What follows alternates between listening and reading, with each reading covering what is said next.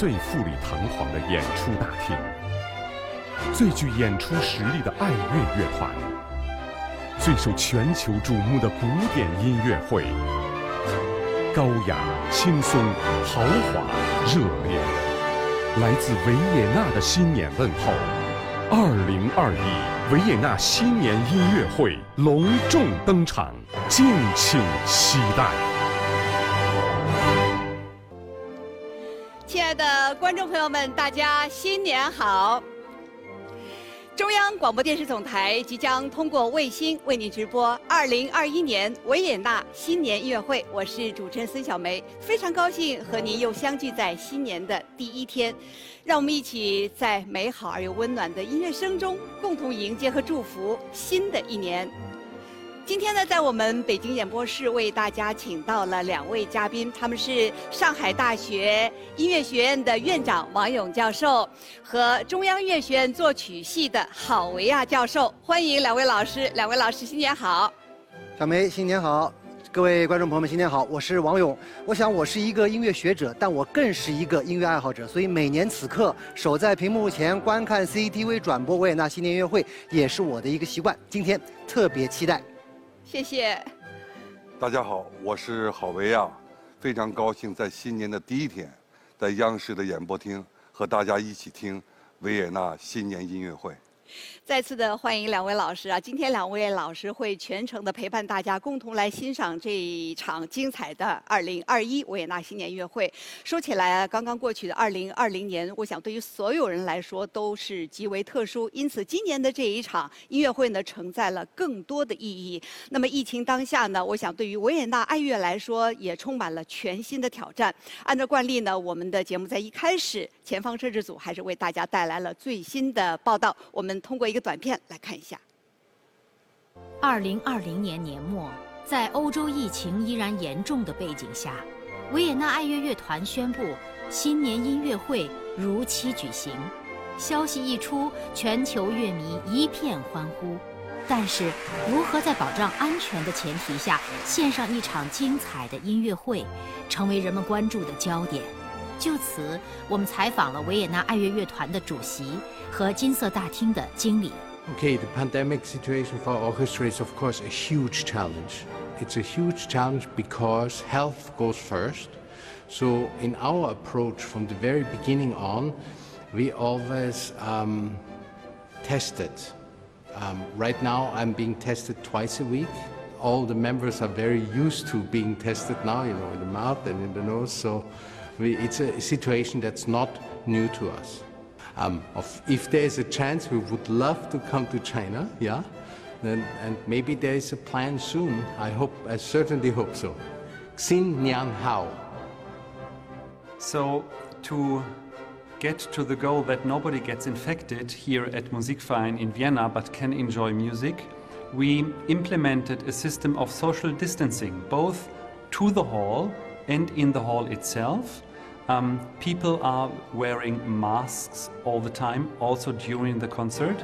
And there is no interval. We have very short concerts, and there is also no food and no drinks. So everything is made to avoid that people come together as groups and can enjoy the music safely. 20,000 people did it here in September and October, so we have good experience with that system.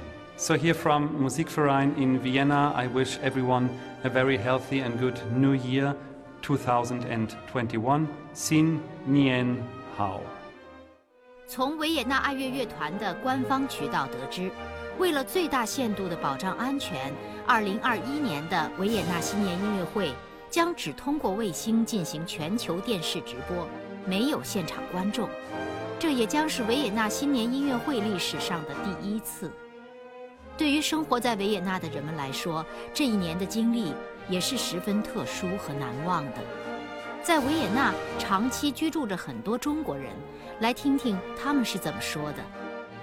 大家好，我叫袁军，呃，零九年来维也纳，至今已经十一年了。现在在维也纳经营一家中餐馆。音乐会其实我们在维也纳，我们每年都都会去参，嗯，参与观看。音乐能带给和平，带给一种人的一种希望。在这里，嗯，就祝愿我们的祖国越来越繁荣昌盛，祝嗯中国人民身体健康，新年快乐，万事如意。音乐不分国界，很多不同国家的人们都被维也纳这座散发着迷人音乐魅力的城市所吸引。来自立陶宛的丽娜和来自挪威的杨一家人住在维也纳的多瑙岛附近，他们已经在维也纳定居很多年了。每年，他们都会和孩子们一起欣赏新年音乐会。新年好。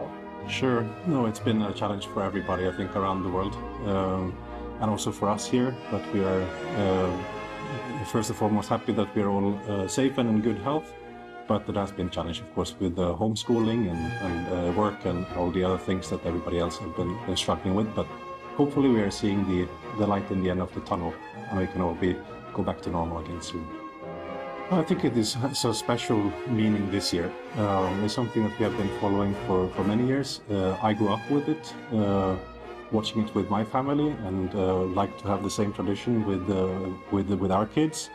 Uh, and I think it brings, especially this year, it brings extra light uh, into our life, even if we cannot go to the, the concert hall, but have to follow it from from home. 受疫情的影响， 今年维也纳的新年气氛稍稍蒙上了一层阴影。但是幸好还有音乐，还有新年音乐会。意大利指挥家里卡尔多·穆蒂将第六次站上金色大厅的指挥台。维也纳国家芭蕾舞团的舞者伴随着美妙的《春之声》圆舞曲，将会在美丽的列支敦士登花园宫殿翩翩起舞。寒冬总要过去，春天即将到来。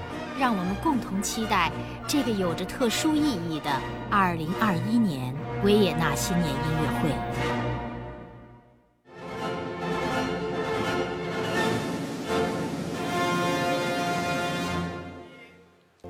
其实每年的此时此刻，大家都在这里期待着维也纳新年音乐会。但是我想今年呢，我的心里其实有四个字特别的想说，那就是感慨万千。因为2020年对于每一个人来说，有着太多的故事和太多的记忆了。那么在这里也想请教一下两位老师哈，就两位对2020的古典乐坛都有哪些难忘的记忆呢？这个谁也没有想到的疫情，对古典音乐乐坛，其实对所有搞艺术都是一个很大的冲击。我们都知道，从去年，像美国大都会就宣布了，一直到今年九月份之前都没有演出。很多的艺术家现在都赋闲在家了，对吧？大家都没有，可以说没都没有所谓的艺术生活。所以，疫情的影响不仅仅是对音乐家、热爱音乐的观众们，对每一个人都会产生很大的影响。同时，我还想特别说的是，今年也有一些伟大的当代的艺术家永远的离开了我们，这也是我们的一个损失。但是，希望春天早点来到，这场疫情能早点过去。确实哈。今年相对而言，对艺术家而言，很多觉得太难了。一部分的艺术家呢，他们为自己的生计发愁，因为有些乐团它是由这些，比如说商业机构或者基金会支撑的。今年大的情况不好，那么他们只能减薪。包括像目的所在的芝加哥交响乐团，他们基本上就只能拿六折的收入。但是还有一些呢，是比如说国家支持的一些欧洲乐团，尽管一开始说咱们也放假两个月、三个月，开始觉得终于可以休闲一些，不要那么忙。但是真正待在家里两个月之后，就觉得说艺术家是需要舞台的。当舞台没有的时候，好像人就失去了存在的价值。所以现在大家都很羡慕中国，因为只有在中国，目前我们的演艺还是属于比较正常的在进行着。没错，那其实呃，二零二零年也是贝多芬诞辰二百五十周年的一个纪念日。很多音乐活动实际上也是在持续进行的吧？是，贝多芬二百五十周年可以说全世界都在庆祝。非常巧的是，今年一月份我还在伦敦，我记得一个周六和一个周日，伦敦附近四个乐团利用两天时间把他的九部交响乐全部演出来。那个还是非常震撼的。嗯，大家可以想象，一个音乐爱好者在两天时间把一个伟大作曲家三十这个三十年的创作全部听了一遍。嗯，那真的是一个很好的感受。没错。那么虽然二零二零呢有一些暗淡和特殊啊，但是我想这个艺术和音乐还是能够带给我们每一个人慰藉的。那么接下来我想请两位老师再给我们大家介绍一下今年这场音乐会的一些亮点吧。我想可能谈到今年的所谓亮点，大家第一个关注还是指挥是谁？指挥是穆蒂。那穆蒂呢，对于他个人而言，今年是一个非常特别的年份。第一个，二零二一是他八十大寿，所以他觉得哎，第一天献给自己的礼物。第二个呢，他是跟维也纳爱乐合作五十周年的纪念。那有人说他不是。一九七四年第一次挥在金厅吗？实际上，在一九七一年，也就是说他三十岁的时候，在萨尔斯堡就曾经挥过这支维也纳乐，而且就此就有了非常好的一段大家的合作经历。所以这个我觉得大家会很关注。那么第二呢，当然大家关注的一定是说，今年因为疫情的影响，所以没有观众。那么会不会有一些互动上的问题？那我觉得也非常考验我们的制作团队。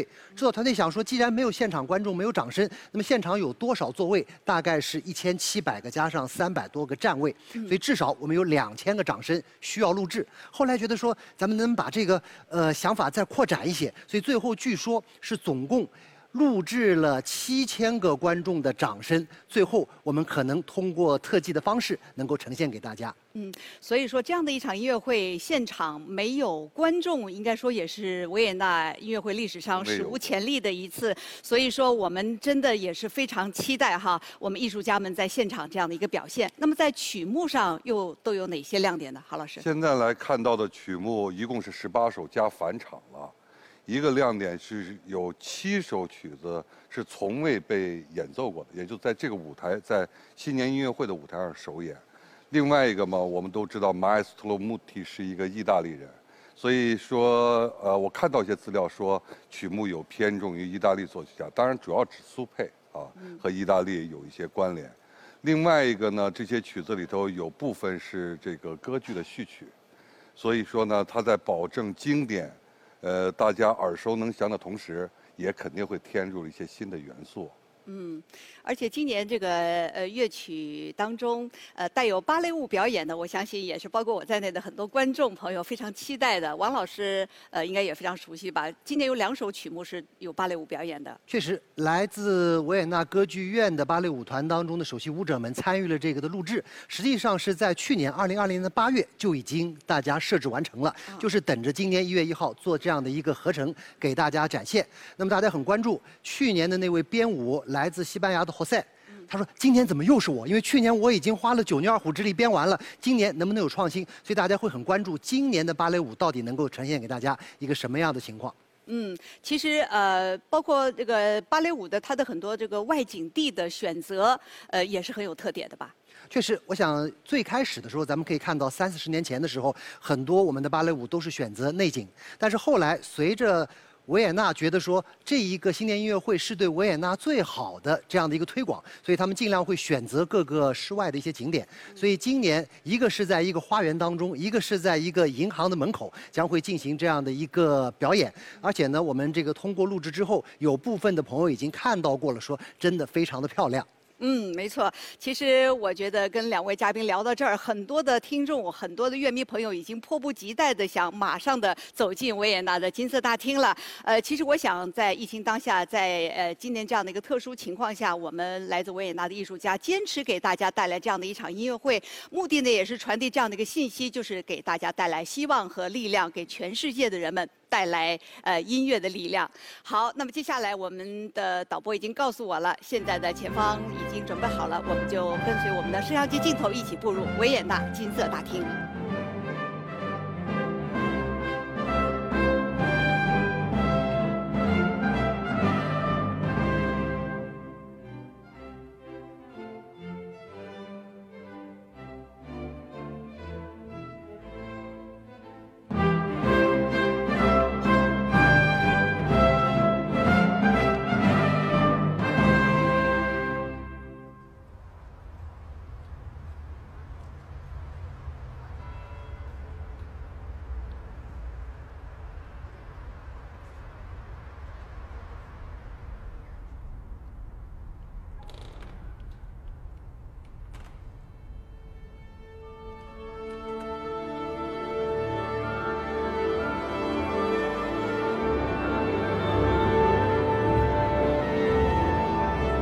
观众朋友们，新年好！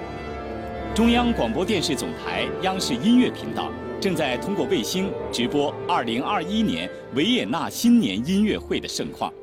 欢迎各位来到金色大厅，欣赏由维也纳爱乐乐团举办的2021年维也纳新年音乐会。尽管受到新冠肺炎疫情的影响，但今天的金色大厅仍然洋溢着节日气氛。维也纳的园艺师们再一次为金色大厅进行了精美的装饰。今年没有现场观众，但来自全世界七千多名乐迷的掌声将通过技术送入金色大厅，陪伴艺术家们。维也纳爱乐乐团的艺术家和全世界的乐迷都在期待着指挥大师里卡尔多·穆蒂的回归。音乐会的第一首作品来自弗朗茨·冯苏佩的《法蒂尼察进行曲》，这取自作曲家创作的第一部三幕轻歌剧。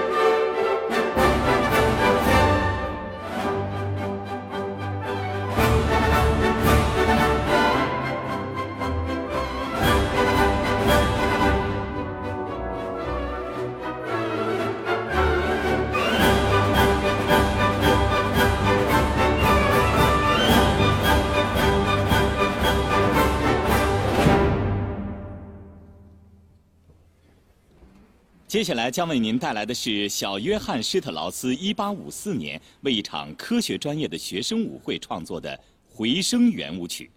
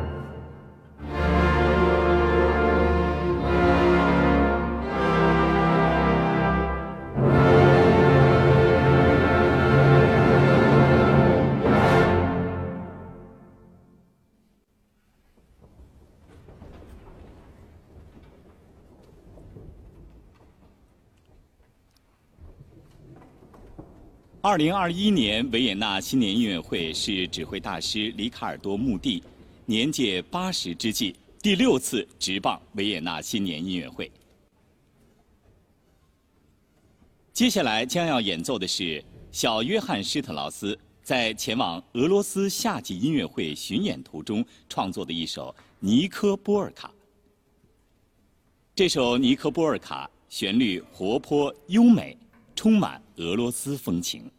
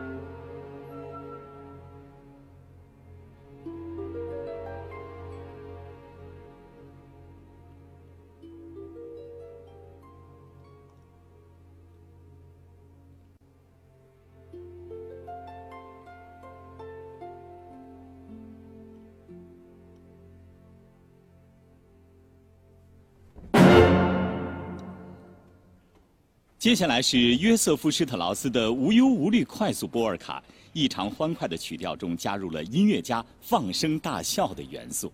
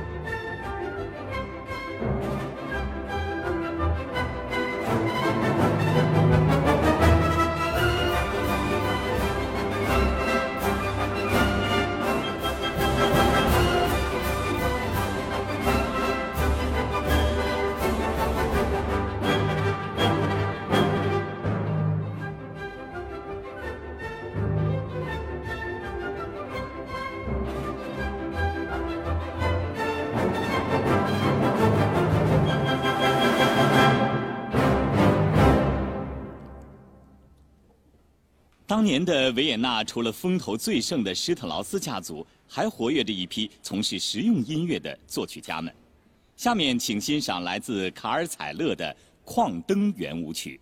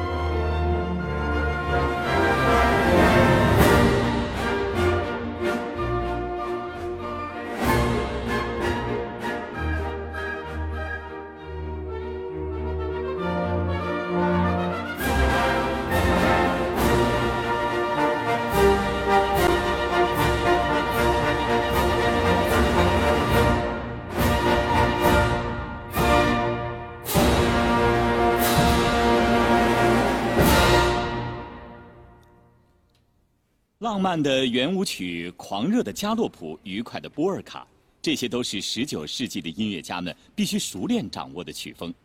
接下来我们将欣赏的是卡尔·米勒凯的《尽情享受加洛普》。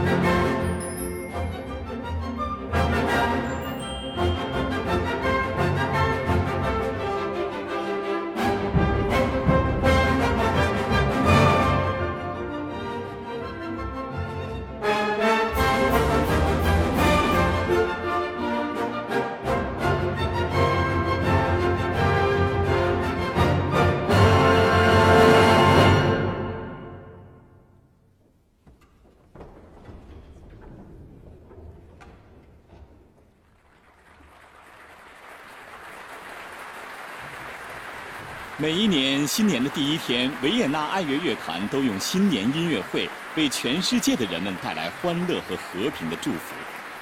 而2021年的维也纳新年音乐会有着非常特别的含义。尽管没有现场观众的参与，但是通过线上云端的技术，在现场的艺术家们仍然可以听到、感受到来自世界各地乐迷们的掌声。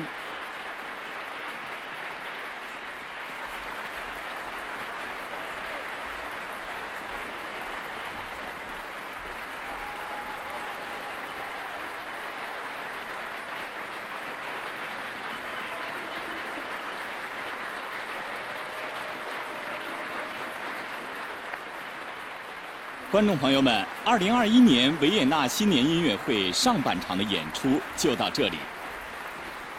中场休息时，我们将回到北京演播室，请观众朋友们继续关注直播特别节目。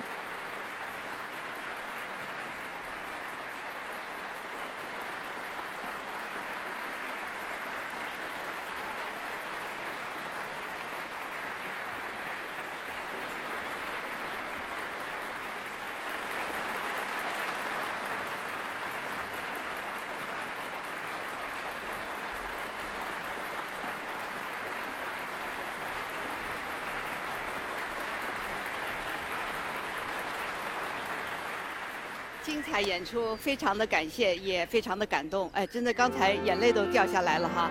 呃，我们看到在现场呢呃是没有观众的，但是我们看到金色大厅在三千朵鲜花的映衬下，依然充满了活力，充满了希望。呃，我觉得这不仅是一场音乐演出，呃，感觉呢更像是一场充满的慰藉和力量的这样的一个迎新仪式。哦，眼泪掉下来了。小梅姐，你开始就说到了，呃，感慨万千。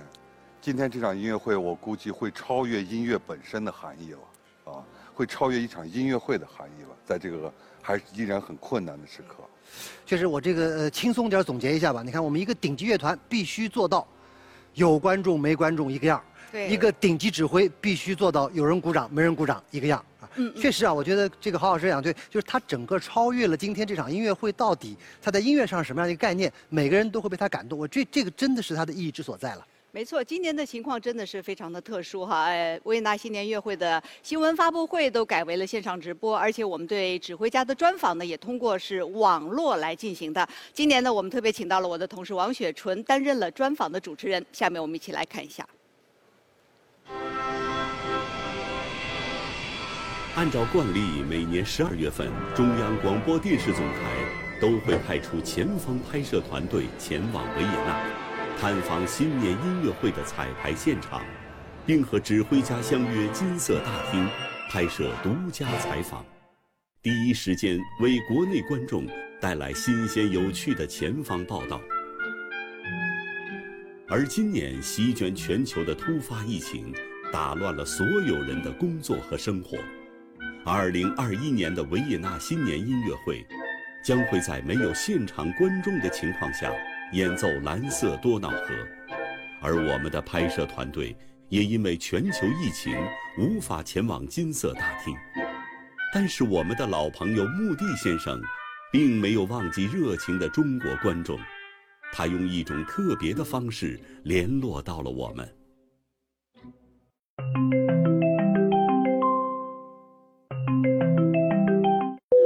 Buongiorno a tutto il popolo cinese.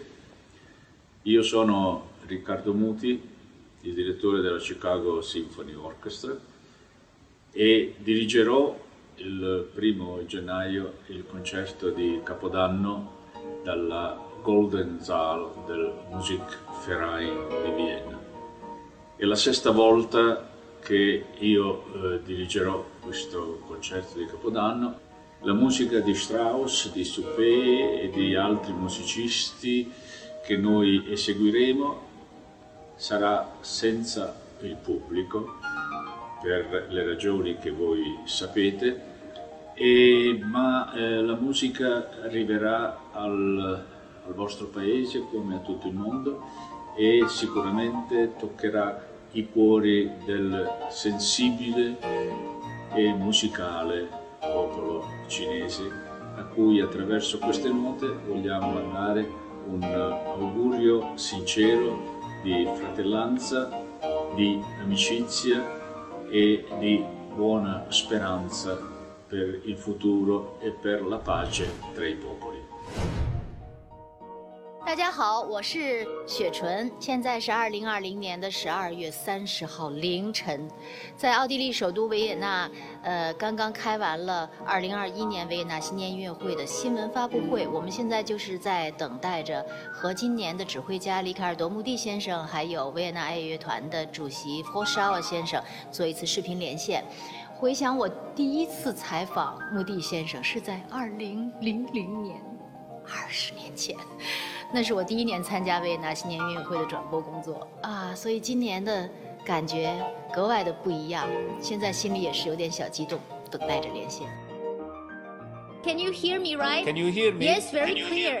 Maestro Muti and Mr. Foshawa, it's great to have you both online to share a few words with the music fans in China. And um, we know the biggest change, biggest difference of this year's concert would be no audience. You know, would that be a big challenge to you?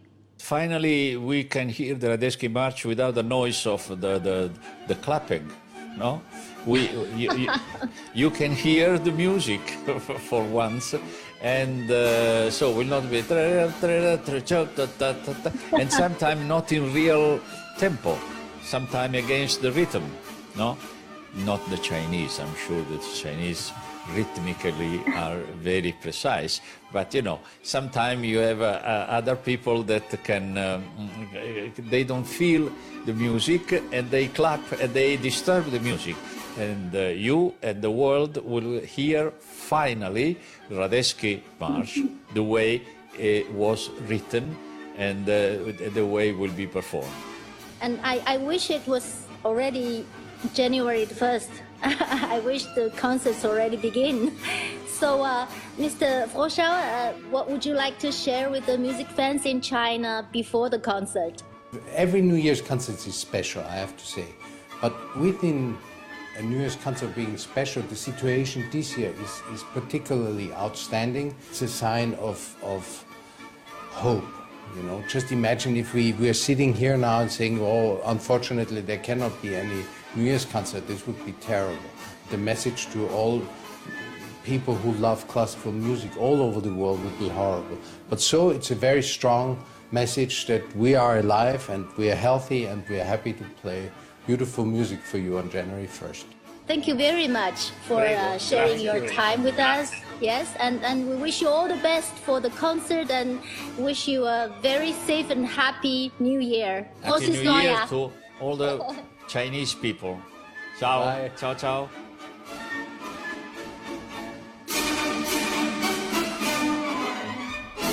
好，谢谢谢谢雪纯，谢谢穆蒂，谢谢我们的艺术家们。呃，实际上穆蒂呢给我的一个感觉哈，就是一个字儿帅啊。我觉得无论是在他年轻的时候，或者是还是每不同的阶段，我觉得他都有那种意大利式的那种优雅哈，就是一个帅字儿。对，他也是当代意大利指挥的一个代表性人物了。呃，一般来说，意大利的指挥由于他母语的关系嘛，意大利的母语，而歌剧呢又发源自于意大利，也是意大利这个国家的一个强项，所以相对来说，意大利的指挥对于歌剧的把握或歌剧的了解和曲目会更多。尤其我们知道，因为歌剧呢，它不像一个音乐会，仅面对一个乐队，歌剧要面对整个包括舞台上发生的戏剧和任何情况，还有灯光舞美的配合。所以，对于演歌剧真正一开演，导演了什么作曲都靠边站了，唯一的灵魂人物就是指挥了。但这个指挥不仅仅要控制音乐，控制戏剧、心理、灯光一切的合成。所以，从歌剧走出来的指挥呢，一般会说它相对来说更全面，甚至包括更歌唱性，因为要唱嘛，音乐的歌唱性会更好。一般来说，这穆蒂应该说是典型的意大利系的指挥家吧。算是一个。那人们经常会就是德奥系、意大利系来会来做一个对比，那么风格上究竟会有一些什么样的不同呢？呃，实际上这个概念在今天来讲可能不是那么的明晰了，因为当年大概将近百年前吧，有一位意大利的代表人物叫托斯卡尼尼。那么在德奥这边呢，又比如说有福特温格勒这样的。然后后来你会看到说意大利系的，包括像阿巴多啦、到穆蒂啦、到沙伊啦。那么德奥系当中呢，卡拉扬啦、克莱伯啦、这个哈农库特啦、提勒曼等等等等，似乎他们每个人都有一方面是特别的精。但是呢，现在来讲，实际上对每个指挥的要求实际上都必须很全面了。欧盟了啊，对 人家变 欧盟了，变成一个国家了。这个当中呢，其实我真的要提一下是维也纳这个地儿。嗯，因为在欧洲有两个非常重要的文化艺术中心，一个在巴黎，一个在维也纳。而维也纳它这个位置，一边连着德国，一边又连着意大利，所以我们从这个慕尼黑要到米兰，必须要经过维也纳。所以维也纳的观众的口味啊，它就比较多元化。包括维也纳爱乐也是如此，他就希望跟各种各样的优秀的指挥家这样去合作。所以你看，他每年的这个对于指挥的选择，往往是比较均衡的。早年间，他曾经还有过总监这个概念，后来是首席指挥，然后就是年度指挥家，时间越来越短。到后来，基本上就是说，咱每年就是这么演，我不给你一个这样的 title。而且对于新年音乐会，他们有规定，说一个指挥不能连续演两年。所以在这样的一个选择过程当中，我觉得让你去看啊，很有意思。我觉得在德奥所谓这个戏，或者说跟这个我们的意大利之间，它还是有一个平衡度的啊。对，那在作曲家方面会有这样的选择？也是也是，历史上意大利的拉丁派啊、和德奥的总是有一些呃隐隐隐隐的吧，这个竞争关系。大家看过莫扎特那个电影啊，那个时代在维也纳就是有一帮呃这个意大利帮啊，专门是玩说意大利、写意大利风格，当然还有德国帮，互相有竞争关系。当然，确实现在来说，欧洲因为它欧盟的关系嘛，嗯大家统一的可能性更多那。我想再请教一下，就是说，二零二一年的新年音乐会，呃，选择目的来担任指挥，是不是表明了维也纳爱乐特别的认可他？因为他们他们之间的合作有五十年了。对，目的呢，我们都知道前今年是第六次来了啊。选择他还有一种说法，因为他今年正好是八十岁，也是对他生日的一个祝贺。另外一个看到的资料显示了，他跟他合就是穆迪和维也纳爱乐合作了五十年。那么到现在来说，除了指挥以外，乐队这五十年肯定也发生了很大的变化，人员的交替嘛。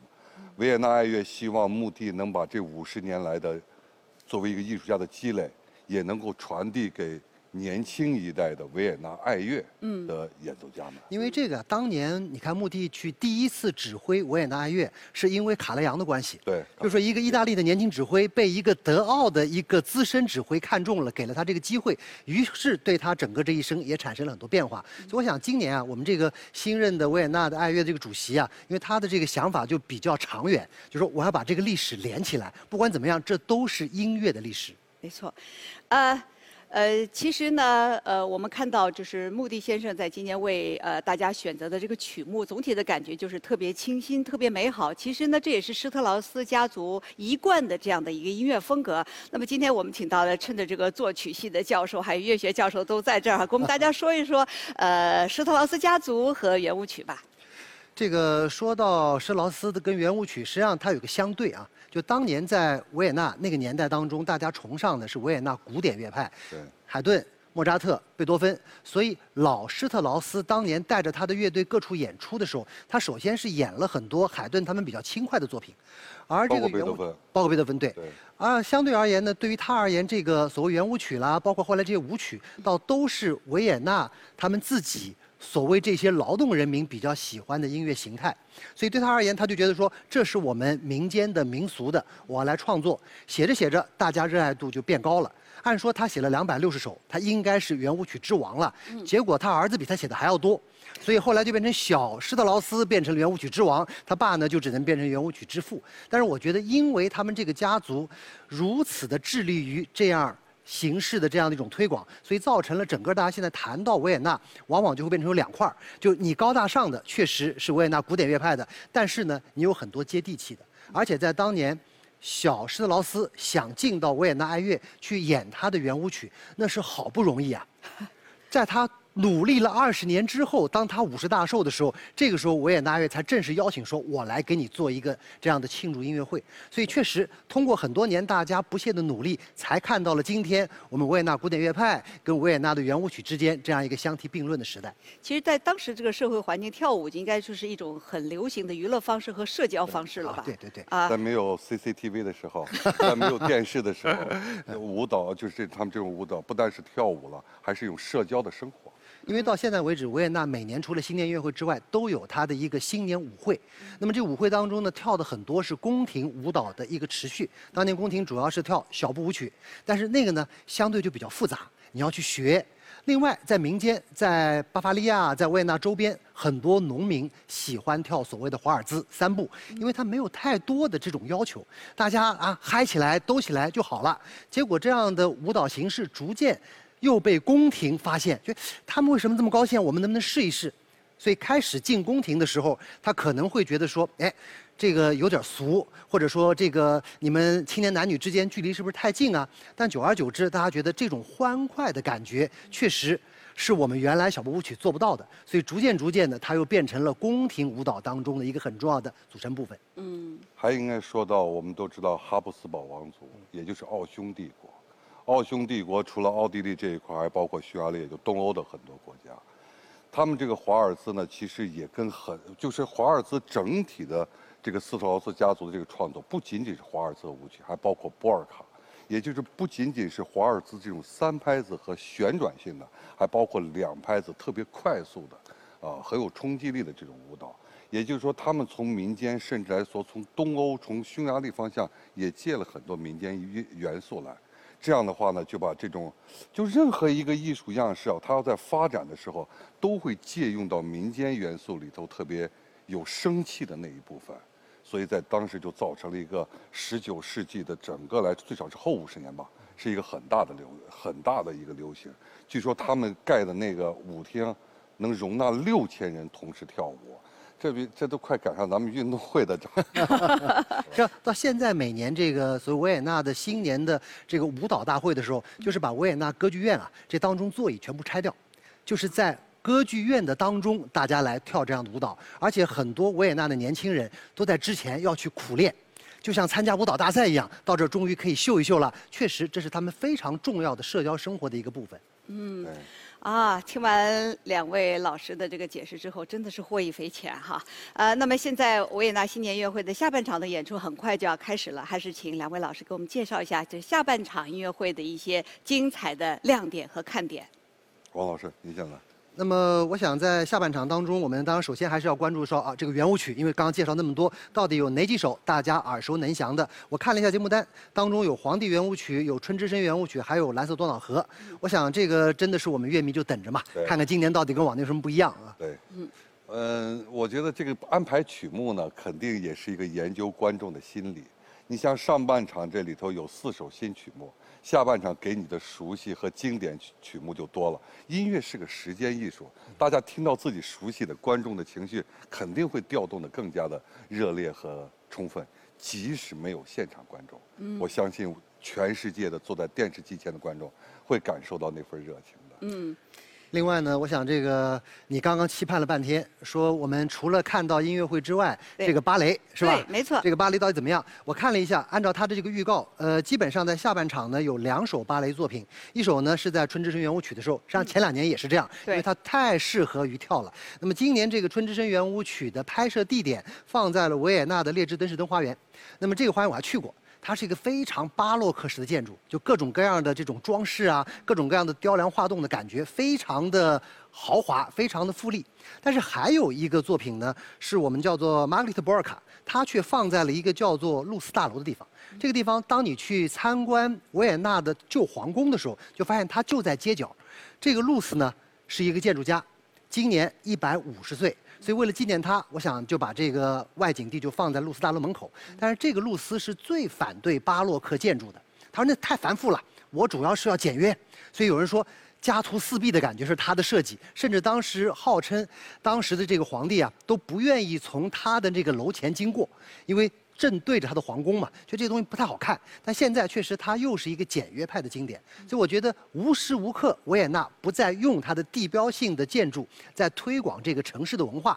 至少说在建筑史上的文化，通过这样的一个音乐会的舞蹈，也告诉大家说，你看我们这儿是多元文化的一个交汇之处。所以说，我们大家期盼这场音乐会哈，我不光是它的音乐本身哈，其实还有呃优美的画面，呃芭蕾舞，包括我们即将看到的呃呃两首曲目当中的芭蕾舞的表演哈，都是由维也纳国家歌剧院的芭蕾舞团为大家演出的。呃，刚才其实王勇老师在前面也提到了一些，对吧？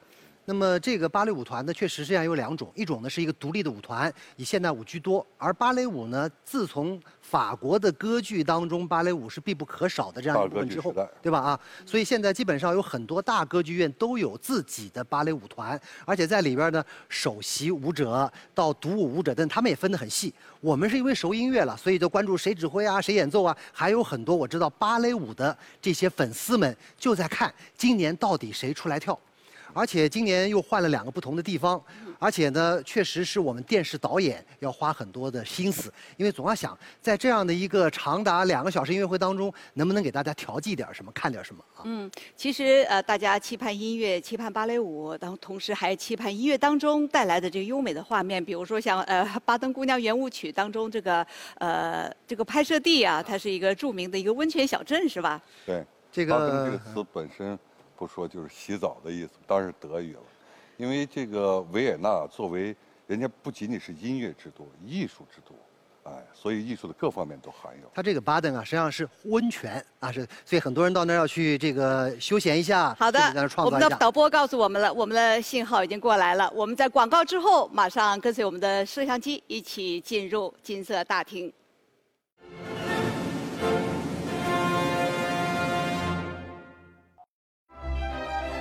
最富丽堂皇的演出大厅，最具演出实力的爱乐乐团，最受全球瞩目的古典音乐会，高雅、轻松、豪华、热烈，来自维也纳的新年问候，二零二一维也纳新年音乐会隆重登场，敬请期待。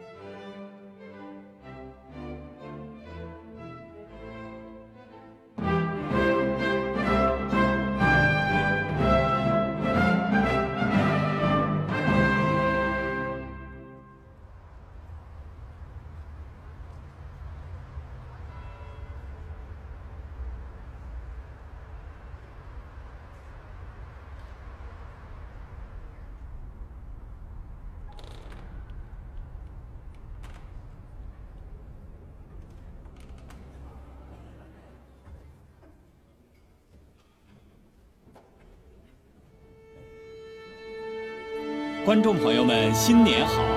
您正在收看的是中央广播电视总台央视音乐频道通过卫星直播的2021年维也纳新年音乐会下半场的演出。今年的指挥是意大利指挥家里卡尔多·穆蒂，这是他第六次执棒维也纳新年音乐会。而他与维也纳爱乐乐团的合作已经持续了五十年。穆蒂和乐团在维也纳。萨尔茨堡和世界各地的巡演中，贡献了无数场优秀的演出。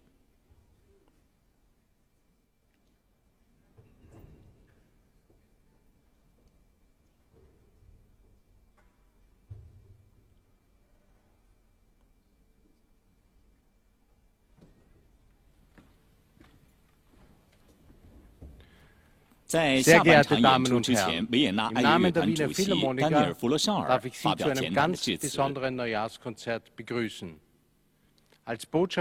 他首先用德语发表致辞，代表维也纳爱乐乐团向全世界的乐迷致以诚挚的问候，欢迎大家观看这场特别的新年音乐会。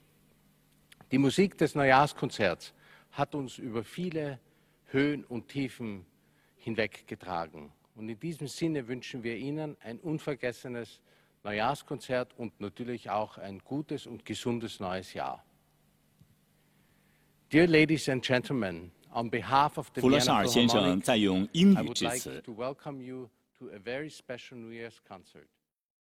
As ambassadors of music, 他说：“我们是音乐的使者，在今年的新年音乐会上，我们将与指挥大师穆蒂一同为大家传递希望和信心。”新年音乐会的音乐承载了许多欢乐美好的时光，也陪伴我们度过了许多艰难黑暗的日子。在此，我们希望能为您带来一场难忘的音乐盛宴。祝愿您新年快乐，平安健康。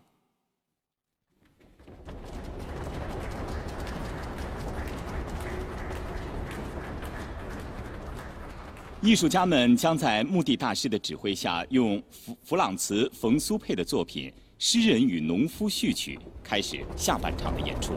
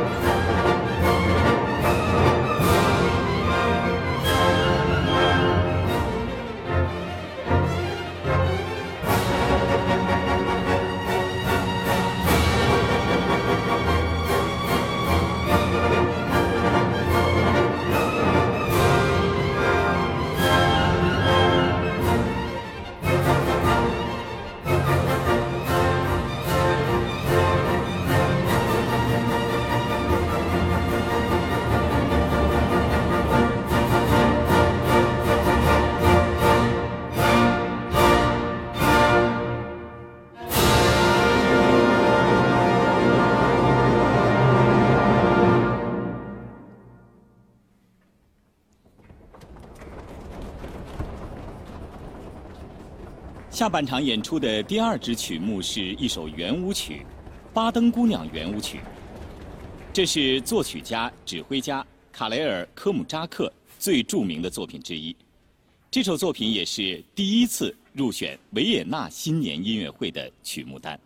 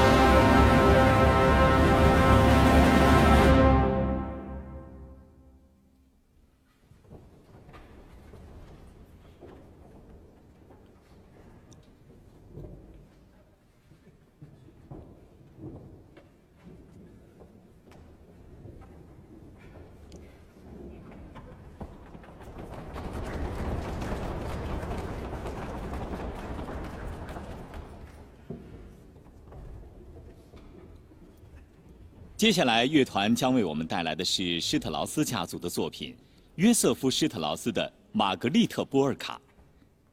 在这首作品演奏的过程当中，我们就将欣赏到维也纳国家歌剧院芭蕾舞团演员们的精彩芭蕾舞表演。与此同时，我们也将一同领略维也纳一座著名建筑物的风貌，这就是建筑师阿道夫·路斯在维也纳市中心建造的。现代极简派建筑名作——露丝大楼。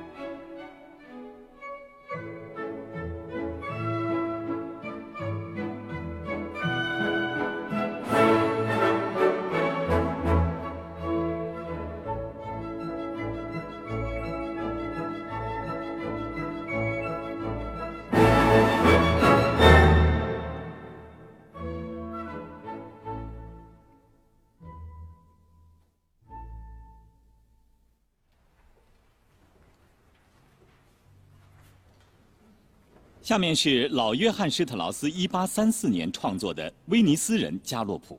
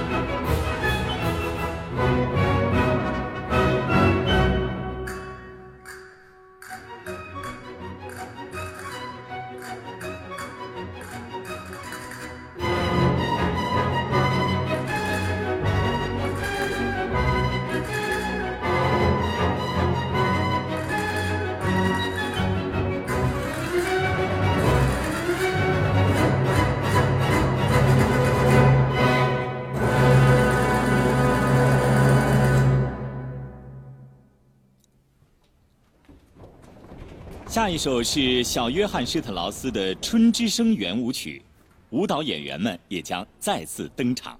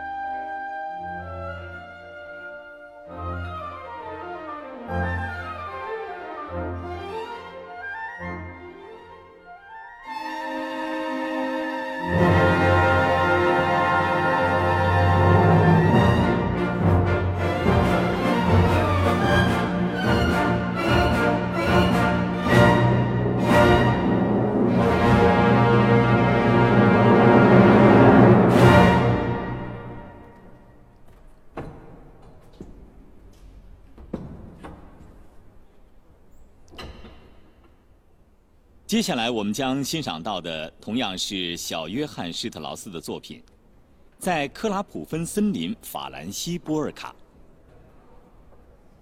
这首作品洋溢着自然的气息，伴随着旋律，仿佛湿润的空气，森林中小鸟的鸣叫声就在眼前。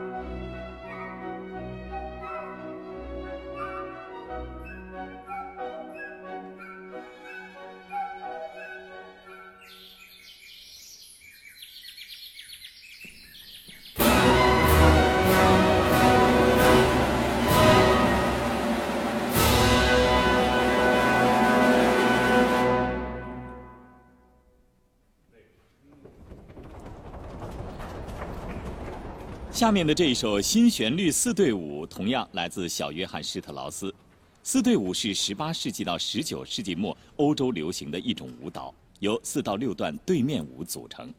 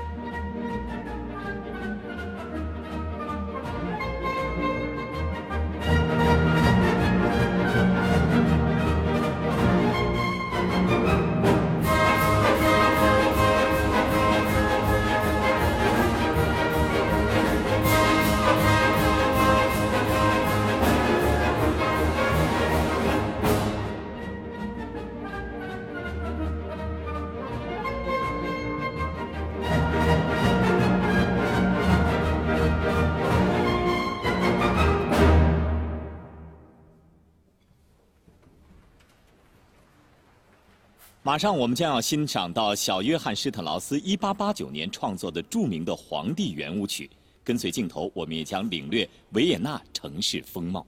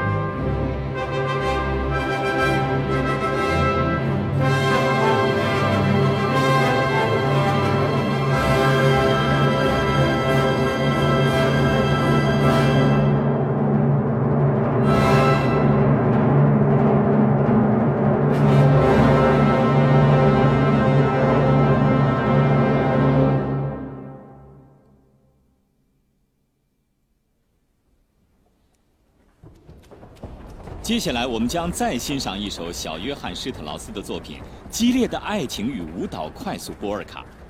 波尔卡这种音乐形式深受施特劳斯家族音乐家们的喜爱，无论是坐火车、喝香槟、聚会闲聊、打雷下雨，都能找到一首应景的波尔卡。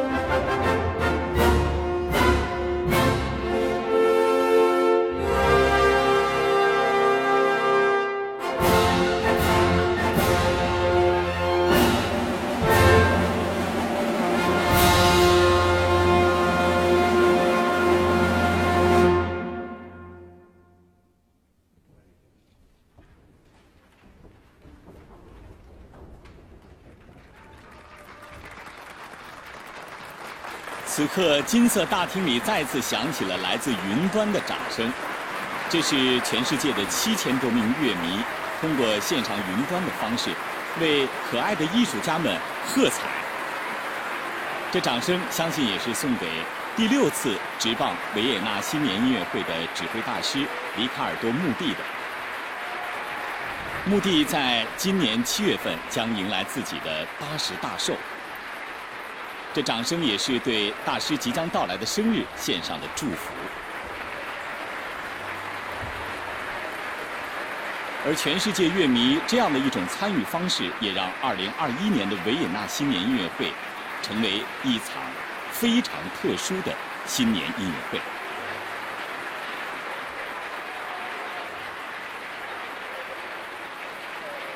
下半场的正式演出曲目。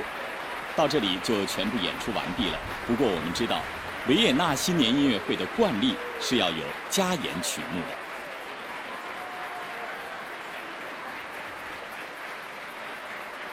今天的第一首加演曲目是小约翰施特劳斯创作的《激情波尔卡》。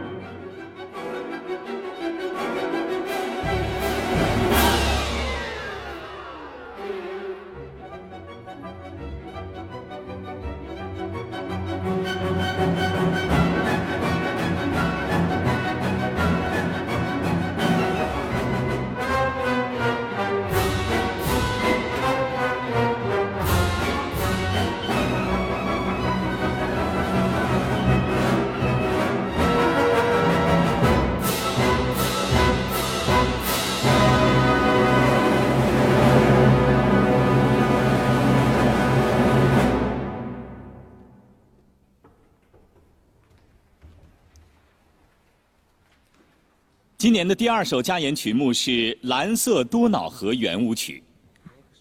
通常这会是新年音乐会的压轴曲目，由五个相连的华尔兹主题组成。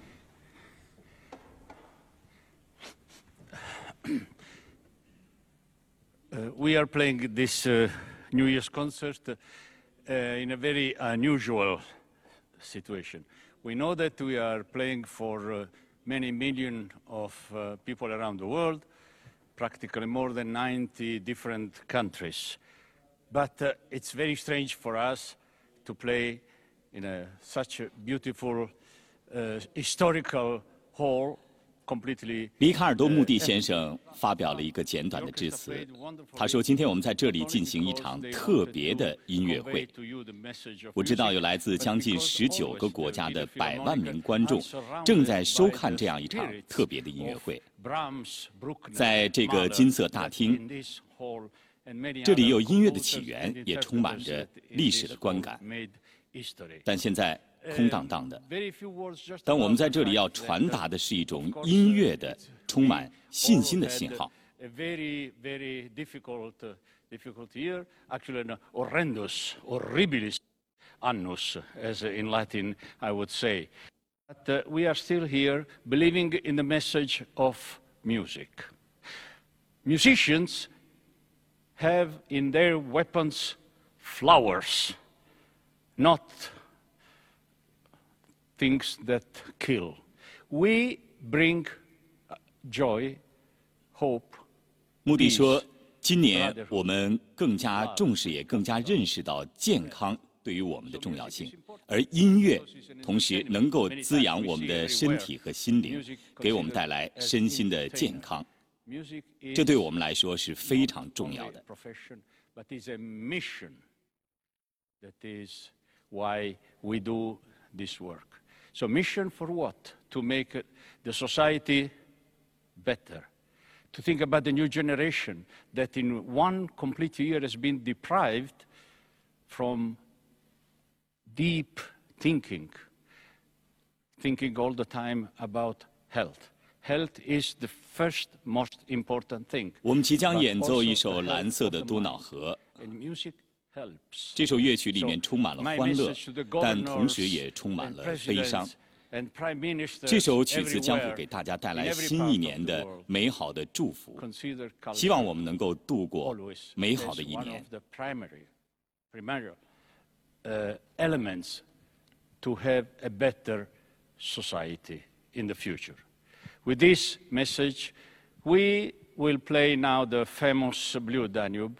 And I hope that on the waves of this beautiful music, full of joy and sadness, life and death, we can hope for a better year.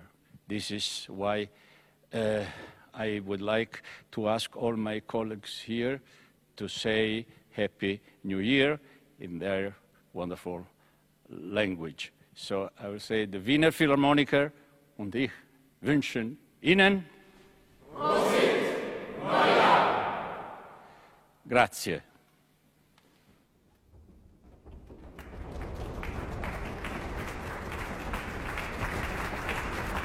我们即将共同聆听到《蓝色多瑙河圆舞曲》。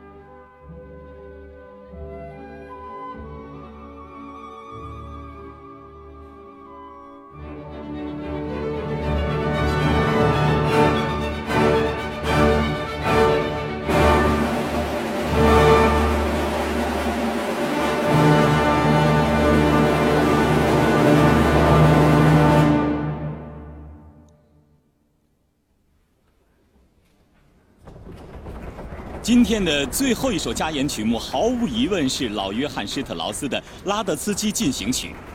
尽管今年现场没有观众，但让我们每一个正在收看转播的乐迷都和着音乐的节奏一起鼓掌，和艺术家们一起演出，互致新年祝福。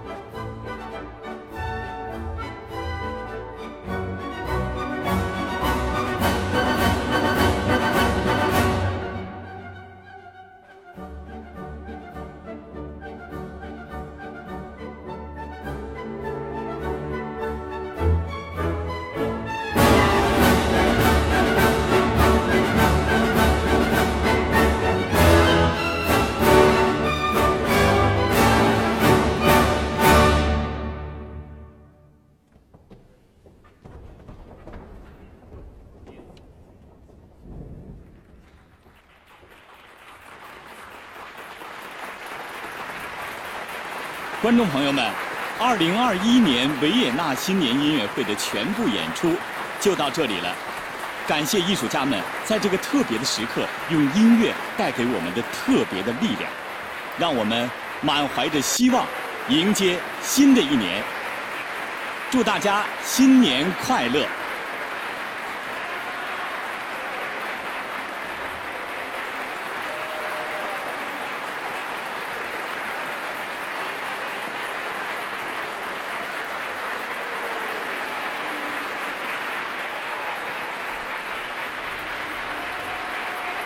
我们的转播就到这里，稍后将回到北京演播室继续直播特别节目。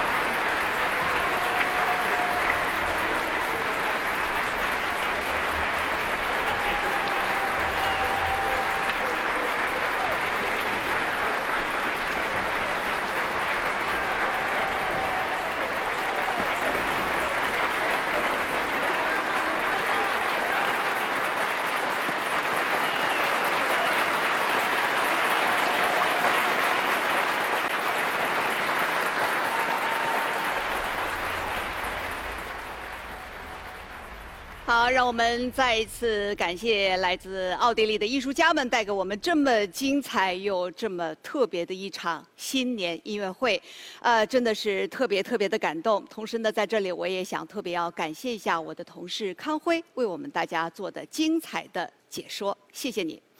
呃，刚才这台音乐会可以说是非常的令人难忘，而且在结尾的时候，我们大家听到了，呃，如雷般的这种掌声和喝彩声，这是来自九十个国家和地区的欢呼声。我想，全世界各地的乐迷此时此刻的心都是紧紧的联系在了一起。我们今天看到的维也纳新年音乐会，我们看到来自奥地利的艺术家们，无论是他们呈现的音乐表现，呃，呈现的每一个图像。包括芭蕾舞的表演，实际上都是全方位立体的，正正好是体现了音乐无国界、艺术汇聚力量。也想听一下两位专家、呃两位嘉宾的一个感想。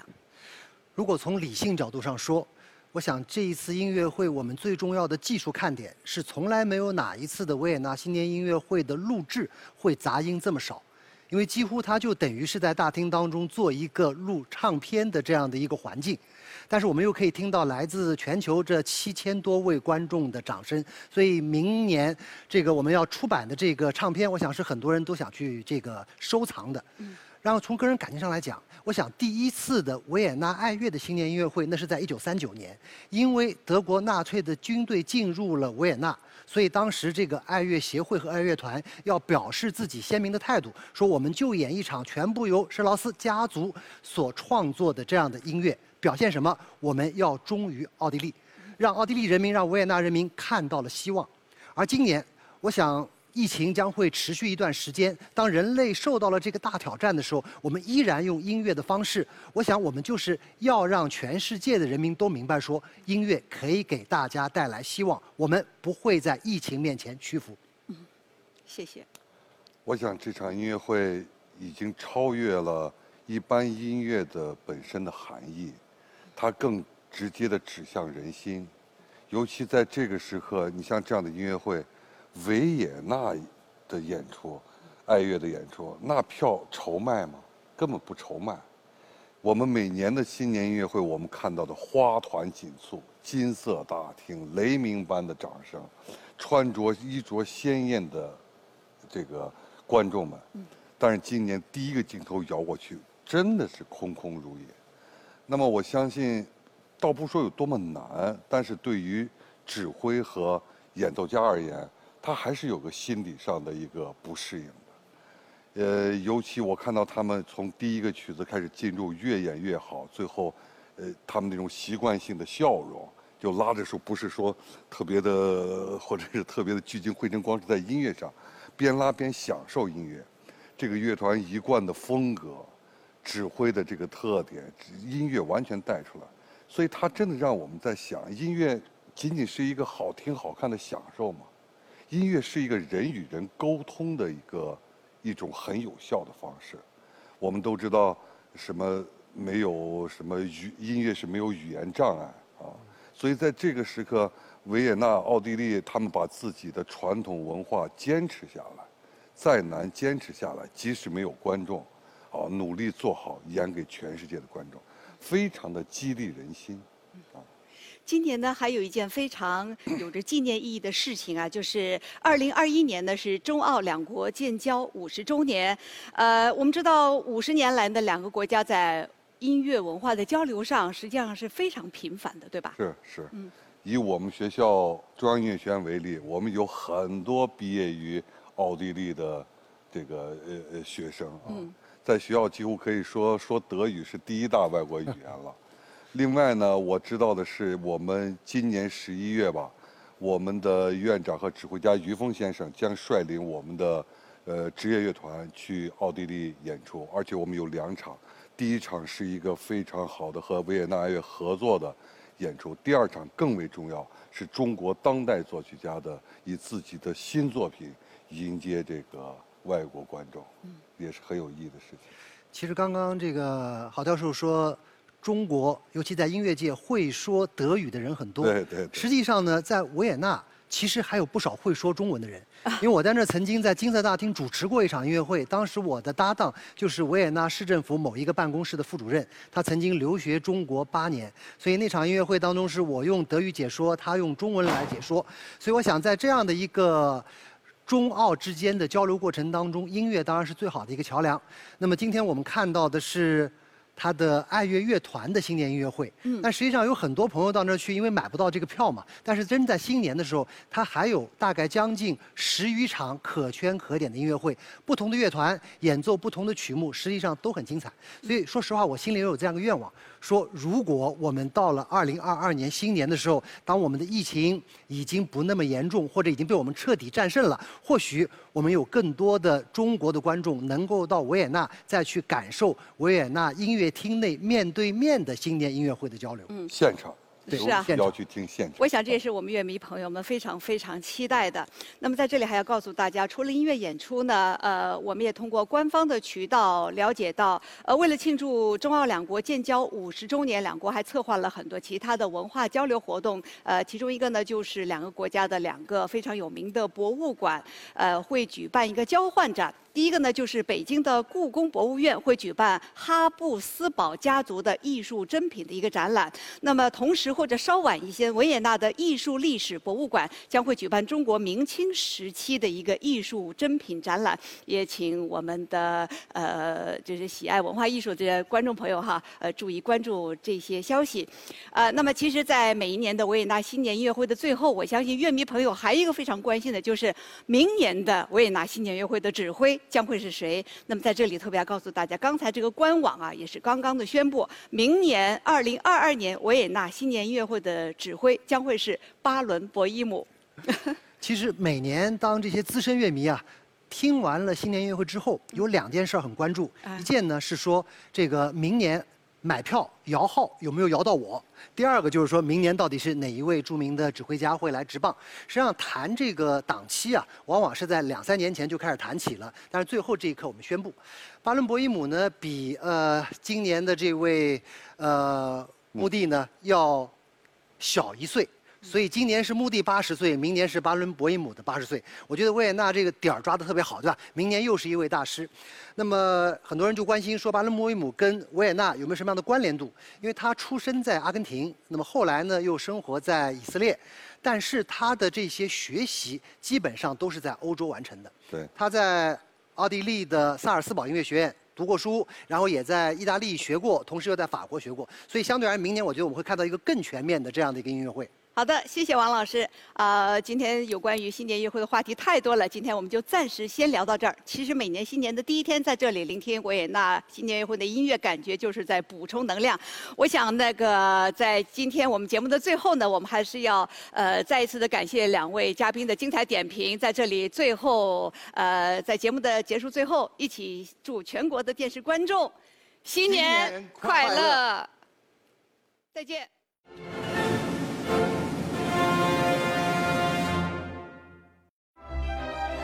最富丽堂皇的演出大厅，最具演出实力的爱乐乐团，最受全球瞩目的古典音乐会，高雅、轻松、豪华、热烈，来自维也纳的新年问候，二零二一维也纳新年音乐会隆重登场，敬请期待。